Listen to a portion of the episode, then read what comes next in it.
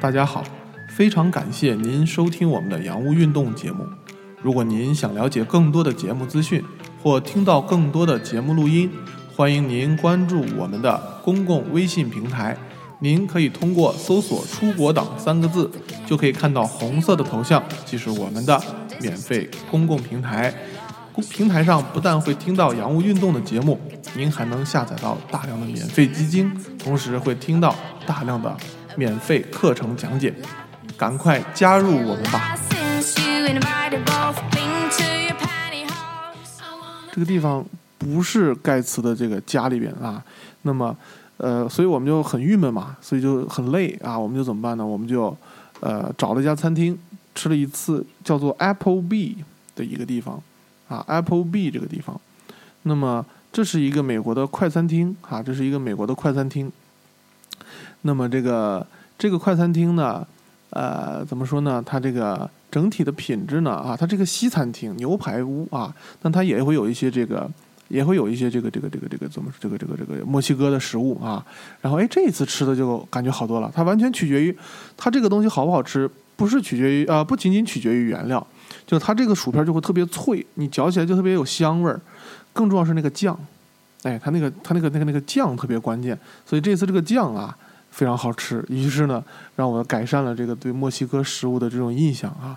然后最好的这次就是这次在普渡大学吃到的这个卷饼，因为这个这个 burrito 之前吃了两次，在路边吃了，它里面卷着的那些东西啊，这个这个做的味道不怎么好，所以说呢，呃呃，给我的印象不好。就这一次，它里面卷着那个东西炒的也非常香啊，所以说呢，哎，印象不错。所以说一般来讲，大家如果想吃到比较好吃的这个墨西哥食物，我建议大家呢，可以用我之前给大家推荐的一款软件，叫做 Yelp。然后呢，怎么办呢？你可以搜这个，呃，这个这个墨西哥啊，Mexico Restaurant 啊，就墨西哥餐厅。然后到这个真正的墨西哥餐厅里面去吃，而不要去那些这个呃这个这个素食餐厅，就这个快餐里面去吃，因为这个快餐里边太难吃了啊。那么你去对比对比这个 Panda Express 和其他的 Chinese restaurant，你去对比一下，你就发现。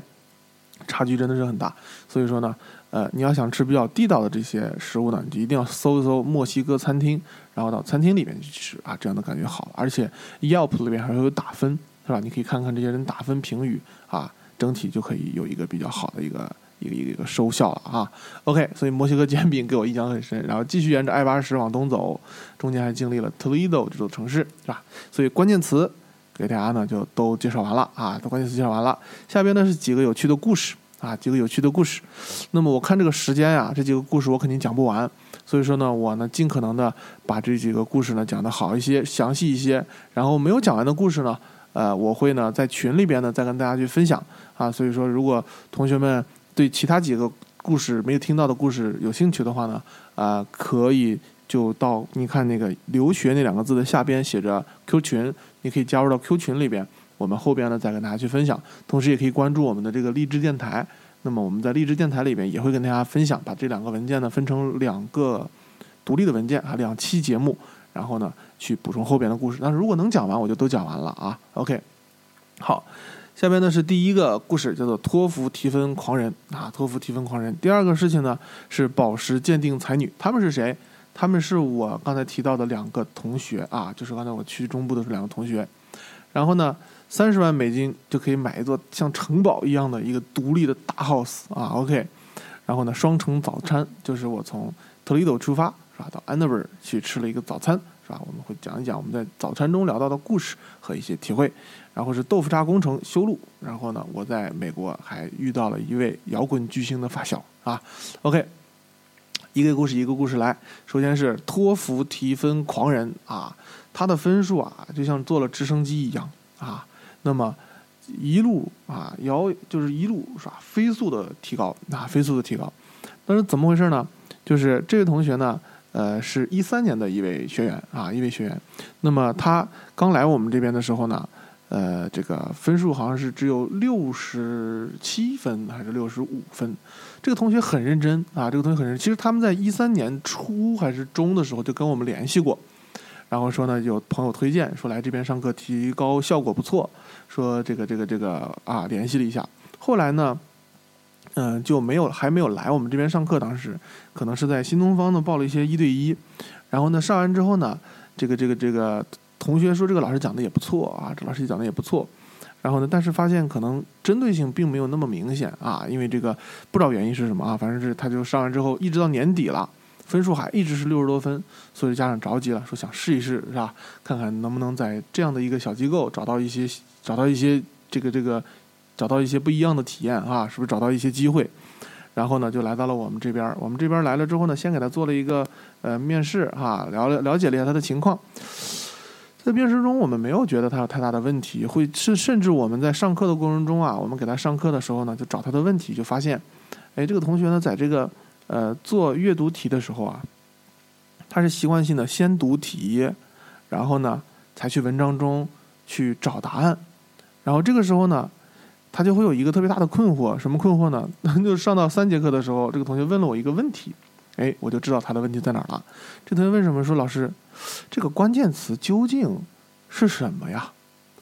哎，我就明白了，其实是什么？说明这个孩子上课听得很认真啊，而且呢也很努力的在去实践老师所讲解的方法，但是没有彻底的理解这个方法。OK，所以我就跟他说，你是不是在一直在定位这个关键词啊？他说对，我说 OK，好的，所以说。呃，我们就暂停一下这个做题吧，不讲题了啊！我就把这个文章让他拿出来，一句一句的啊，我就问他，你把这句话给我翻译一下。哎，这个同学就虽然比较慢开始的时候啊，但是也就能够翻译的非常清楚啊，理解的非常准确。所以我就说，这个同学说明什么问题？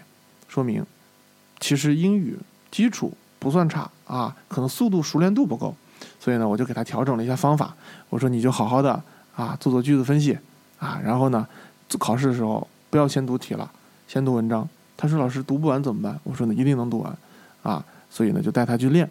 经过呃几天的，这不经过几周的训练啊，经过几周的训练，这位同学呢就能够在十三分钟左右就可以把文章清清楚楚的读明白并且读完啊。所以说呢，提高了非常多。于是呢，剩下的七分钟的时间去做那十几道题，就相当相当的轻松了啊，就相当轻松了，而且。呃，这个同学他能够取得分数如此大的这个提高，经过两个月的课程，最后这位同学呢，呃，托福考了九十七分，如果我没有记错的话啊，如果没有记错的话，所以说提高了几十分啊，提高了几十分，其实也就待了一个半月的时间啊，就是说他为什么能够提高呢？一方面就是说非常非常的听话啊，就是做什么工作都非常按照老师的规则。第一，第二特别吃苦啊。那么这位同学住在这个。住宿部啊，就是基本上不离开校区，那么平常就出去吃个饭这一件事以外，都在宿舍里边把老师布置作业做得非常非常的细致啊，所以说呢，哎，成为了我们的传奇啊，成为我们的传奇，提分狂人啊，托福提分狂人，所以说他我们非常为他骄傲，而且呢，他不但这个呃托福考完了以后呢，还担心去美国学习的时候会不会这个跟不上啊，会不会听不懂啊，于是怎么办？于是呢，就跟我们讲，老师，我还想把那边的课程提前去修一些，啊，提前去修一些。然后呢，呃，我们呢就给他还把这个学术写作啊，提前呢做了一个辅导。所以这个同学真的是非常好学，原本可能升不到特别好的学校啊，甚至还需要双录取。但是最后呢，经过这个月的学习，成功的被华盛顿大学和普渡大学，还有其他几个大学我记不清了啊，印象比较深的就是这两个大学，啊。直录啊，被直录，然后呢，他最终对比一下，啊，各方面综合考虑，选择了普渡大学啊，所以呢，这个事情我们也特别开心啊，我们也特别开心，我们真的帮到了一位同学啊，完成了他的自己的一个求学的梦想啊，我们自己也觉得无比的荣耀和开心。OK，这是一个，第二个呢，就是这个宝石鉴定彩礼，这个同学把我们虐到千百遍啊，虐到无无话可说，虐虐到每天深夜都在帮他查字典，为什么是这种情况呢？因为我们这个是一站式的服务，就是托福的课程和留学申请，我们是都帮他做的。OK，所以说这个同学呢，他一直以来是学习特别刻苦、特别认真的。OK，所以说他在上学这个学学学这个考试这方面，其实对我们没有造成太多的困扰。他的给我们带来的困扰是哪里呢？是他的文书。哎，因为这位同学啊，他是学什么的？他是学宝石鉴定的。OK。学地质学的，所以说呢，这个这个里边就会出现大量我们从来闻所未闻的词汇，同学们，而且不光是英文闻所闻所未闻，中文都从来没有听到过，你能明白吗？我现在回忆都回忆不起来啊！我也并没有去专门把那几个词写下来啊，在这给大家去读一读。完了，我觉得有这个必要，我和我和这个同学可以要要这个他的专业词汇哈。所以说，我们的文书老师啊就很崩溃啊，就很崩溃。为什么写文书都没有问题，但是他一旦涉及到专业领域的内容的时候，你就会发现他说的很多东西我们从来都没有听说过，很多字典都查不到，甚至你知道吗？都得要用一些地质学的专业的词库才能够把这些词找到。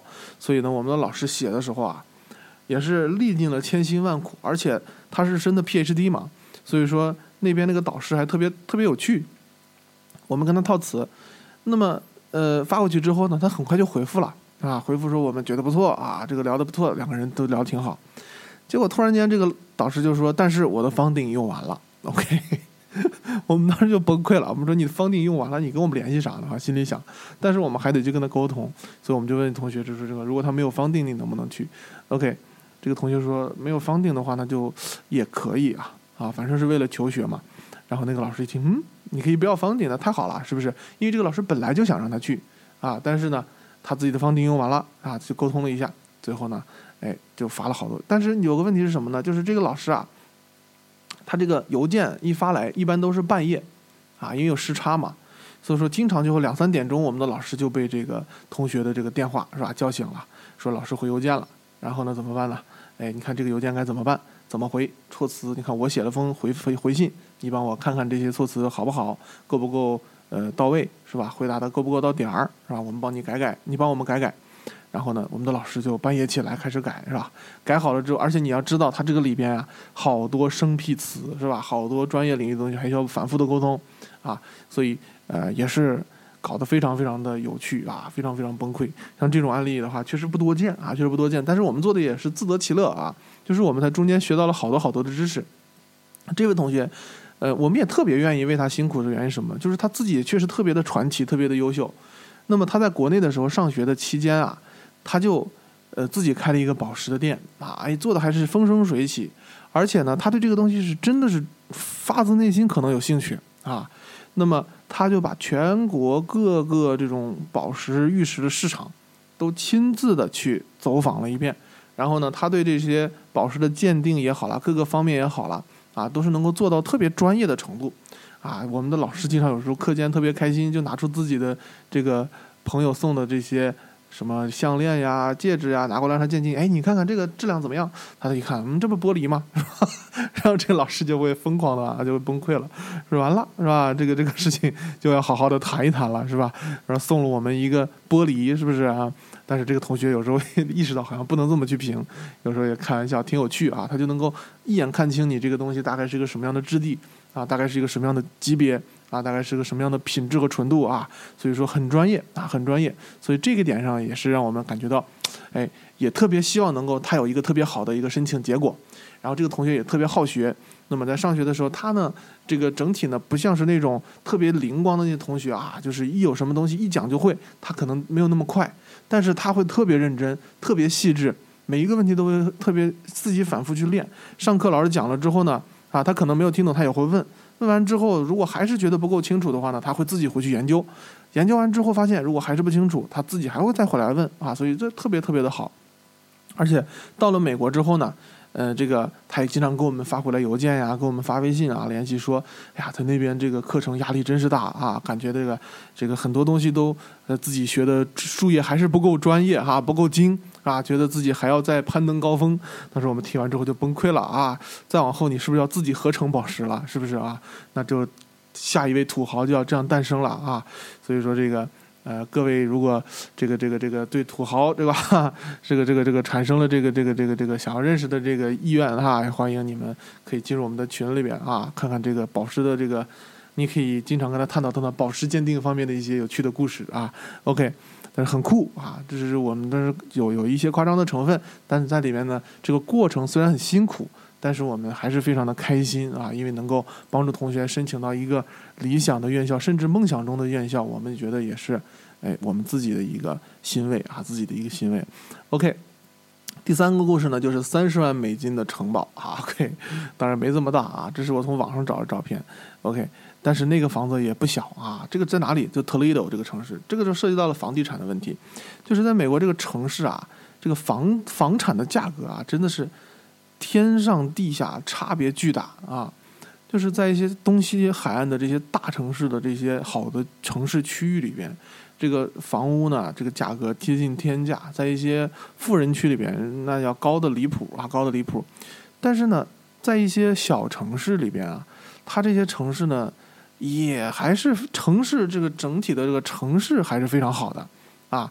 也怎么叫城？就是它这些配套设施、基础设施还是很过硬、很配套的啊。但是它这个房子就要便宜很多。所以其实如果单从生活的角度来说，它这种便利性、便利度。再加上互联网的这种普及啊，其实这些小城市能够基本能够满足人们生活的所有的需要，唯独不一样的就是好山好水好寂寞，是吧？但是呢，如果从生活的角度讲，这些城市也没问题，而且好的小城市、好的学区也一样有一些好的学校，是吧？在这样的城市长大啊，也是没有问题的啊，也是没有问题的。OK，所以说当时我在哪个城市看到了非常便宜的城堡呢？OK，在特里斗这个城市。在这个城市呢，那么本身是个小城市啊。这个同学带我就转了转周围的这些呃区域，整个绿化特别好啊，城市也建得非常漂亮。那么他就给我指着远处，你看那样的一个大的独门独院的一个大 house，然后呢有三层，每一层我观察了一下，大概有十三到十四间房间，三层楼，然后有个大的像碉楼，就像这个 不叫碉楼啊，就这种尖尖的这种楼顶的这个。侧面啊，整个的感觉真的是，而且整个墙面是有呃那种我也说不清这叫什么巴洛克还是什么什么哥特风格的这种建筑风格是吧？然后这个整体很欧式啊，整体很欧式，然后呢非常非常的棒，非常新。因为我在很多城市也见过一些城市嘛，像纽约呀这些大城市，很多楼很旧啊，房子很旧。你要底特律是不是？你去看看那破房子啊？OK，但这个房子你一看就明显很新。而且而且建筑的质量也很不错，而且呢房子保养保养保护的也不错啊。那么这么一栋一大套房子，三十万美金啊，OK。所以我当时干完之后真是，哎呀，真是太羡慕美国这样的生活了啊！就是说你如果呃在不同的这种城市啊，你都能够享受到很不错的这种城市的这种服务和便捷啊。OK，而且在小城市你也不至于生活的很不方便。生活品质也不至于很低啊，这个是让我感觉到特别特别美好的地方。那么，如果我们在国内的话呢，一旦离开大城市呢，确实有这样的小问题啊，就像例如买个什么东西变得不方便了，然后上个网也变得不是很方便啊。那么，呃，采购一些东西啊，这个这个也会变得有的时候比较旧，而且最酷的是什么啊？有一次我在一个县里边渴的不行了，买个饮料。没细看啊，买了一瓶绿茶，那什么叫王师傅绿茶？哦，OK，当时我都崩溃了，喝两口味儿不对啊，喝两口味儿不对。然后呢，还有很多什么学霸，是不是啊？这些饮料啊，都特别的酷啊，都特别的酷。所以这些问题在美国的话呢，就相对要好得多。所以说呢，我经常会在各种的场合啊、地方啊聊到一些点，说中美差距究竟在哪里？如果单从硬件啊、配套设施来说。可能我们的城市差别已经没有那么大了，但城市也有很多其他方面的差异啊。但是差别最大的还是在这种农村啊、城乡结合部的这种呃体验上啊。那么我我我们应该会越来越好，我们也在成发展的过程中嘛。但是这肯定是一个方向啊，这肯定是一个方向。所以说，在美国的话呢，哎，如果选择一些中小城镇，其实整体的品质也不错啊，整体品质也不错。OK，所以说三十万美金的这样的一个城堡呢。啊，跟大家分享了一下。那么，不知道同学们有没有见过这样的房子啊？如果你们在那边读书见过这样的房子的话呢，也欢迎你和大家分享啊。OK。哎，这个同学说的挺有趣的啊，这个对比，但是我就不重复了啊，不把它变到录音里了。OK。好，下一个故事啊，下一个故事叫做双层早餐啊，这是发音是什么？双层早餐啊。OK。那么。这个早餐是我当时从 Toledo 啊待了三天，待了三天之后呢，我就要离开这座城市了啊，告别了我们的同学，然后呢，呃，就前往了这个安娜堡。安娜堡和这个特莱多之间呢有一个小时的车程啊，开起路来，开起车来呢，呃，速度呃蛮快啊，蛮快，所以大概一个小时左右就没到一个小时就到了。然后呢，我们在美国约好之后呢，大家都是会习惯性的发一个准确的门牌地址给给我，然后呢，我通过 Google 地图就直接定位到了一家麦当劳啊。OK，我们在麦当劳里吃了一顿早餐。当时呢，那一天应应该是美国的 Labor Day，所以说呢，各个早餐的那些店都不开，只有麦当劳还有饭啊，所以说我们只好吃这个。同学们呢，反复的，又见了两位同学，反复的向我表达这个非常的歉意啊，这个这个这个吃个麦当劳，那么本来应该选个 brunch，好，但是那些 Labor Day 没有地方有有餐厅。所以说我们就在这里吃，但是吃完之后感觉呢还不错啊，感觉还不错，因为我这人对吃没什么挑剔的啊，而且更重要是这个麦当劳，在那边吃的和在国内吃的味道不一样，啊，味道不一样。这个麦当劳在美国吃起来，我感觉比在国内的还稍微好一点，但它里边有一些那个，也不能叫不知道叫饼干还是叫曲奇是什么东西，太甜了啊，特别甜，吃一口完全吃不下去了啊。但他们的那个汉堡，我感觉比在国内的麦当劳的要好吃一些，啊，要好吃一些。感觉它那个牛肉是有肉香味儿的，然后它那个面包，我感觉它那个麦香也是比较浓郁的。这个在国内的话，这个现在这个麦当劳这个面包啊，反正我个人吃起来感觉到就完全毫无味道啊！我也不知道是因为我自己的问题还是面包的问题啊。然后更重要的是那个牛肉味儿不不重啊，特别的不明显。那种食物的香味就没有了啊，但是，在美国的肯德基，却比国内的肯德基要难吃太多了啊，要难吃太多了，也说不清的原因是为什么啊，说不清原因是为什么，而且呢，这个这个这个，呃，在美国呢，我们能见到的国内有的这些快餐店，在当地啊，其实呢，都是一些，在美国都不是最大的，也不是。嗯，最出名的这个快餐店啊，例如麦当劳，在国内的话，每一家店开的都还感觉挺高大上，然后呢，让我们感觉到相对还挺有档次的这种感觉。到了美国之后，都是小店啊，都是小店，而且里边又脏又乱啊。那里边老黑在里边打工，黑人在里边工作，而且特别多黑人都在里边去吃饭啊，这种感觉其实不怎么好。但是在国内的话就不一样啊，而且呢，但是在美国一些非常有名的快餐啊，你吃完感觉不错的啊，在国内反而就没有。啊，反而就没有，所以这是在那边一个最大的一个体会上的差异哈。我们在后边讲快餐那一期的时候，我们再来细细的讲这种在餐厅里边的体验上的不同啊。在 Anver，我们主要的体会呢，最深的呢是同学们在美国的生活给你的生活，给你在在美国的生活给你的人生带来的不同的影响。那么其实呢，呃，整体来说啊，这个呃和国内呢，你出去求学感觉差不多。但是呢，又有一些区别。当时我们在那边早上聊了很多有趣的事情，就是在这边呢，这两位同学呢都是早期和我接触比较多的啊。其中有一位呢，男生呢，呃，是我们这边一二年的一位同学啊，一位同学。当时他还很传奇啊，他也很传奇。他在我们这儿上完学之后，我们感觉他学的特别好。考完试之后啊，愤怒了啊，跟我们联系说啊，太郁闷，我考了九十九分啊，我的目标是要上一百。OK，我们说没事一分嘛，还别纠结。他说不。哈，因为他特别坚持，说我一定要上一百分然后怎么办呢？就就把自己的成绩提交到复议的那个程序里面了啊。这个提交了复议之后呢，然后口语给他加了三分啊，口语加了三分所以最后得到了一百零二分。所以当时我们都震惊了啊，都已经震惊了。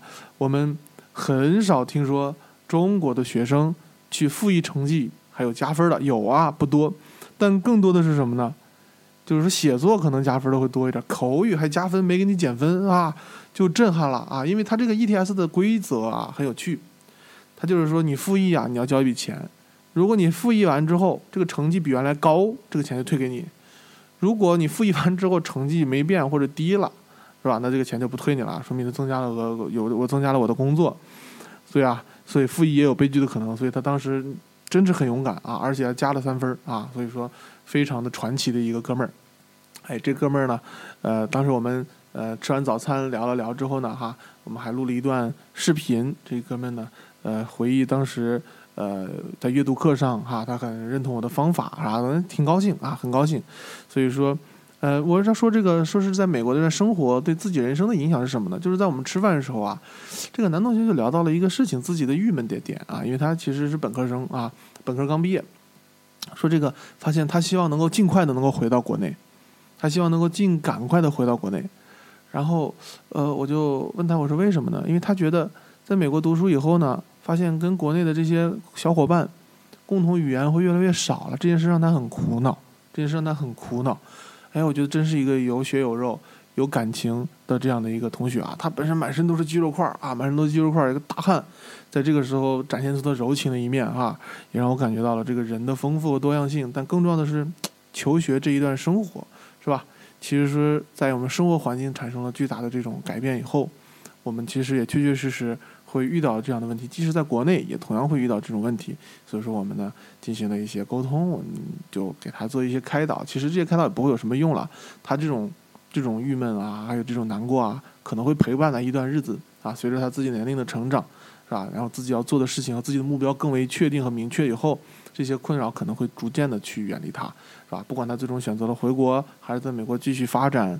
我相信都会越来越好的啊！而且一个很真实、能会有自己的体会的人，我相信也会有幸福的生活的，是吧？OK，所以双重早餐啊，经历了一些有趣的这样的体会和碰撞啊。OK，那么从 Annabelle 出来之后呢，就继续开始呢，向这个华盛顿进发了啊。OK，这个时间的关系呢，我们还有两个故事肯定讲不完了，一个是豆腐渣修路是吧？一个是豆腐渣修路，一个是这个。呃，摇滚巨星的发小啊，后边呢我们会把它呃做成节目发在豆瓣的，发在这个励志电台上，到时候呢啊，同学们可以在电台里边去收听啊，去收听啊。今天呢，呃，我要讲的东西呢，基本上就这么多了啊。非常感谢大家在这个酷学网啊，跟我们听完了这么多期的节目啊，今天呢。啊，进入到了第十五期，也就是第三个板块中部绝境呢，就都完成了。从下一期开始呢，我们就要进入到了这个东部之旅的这个过程啊。所以说呢，呃，希望同学们继续坚持啊，下五期更加精彩啊。好，今天的课就到这里了，下课。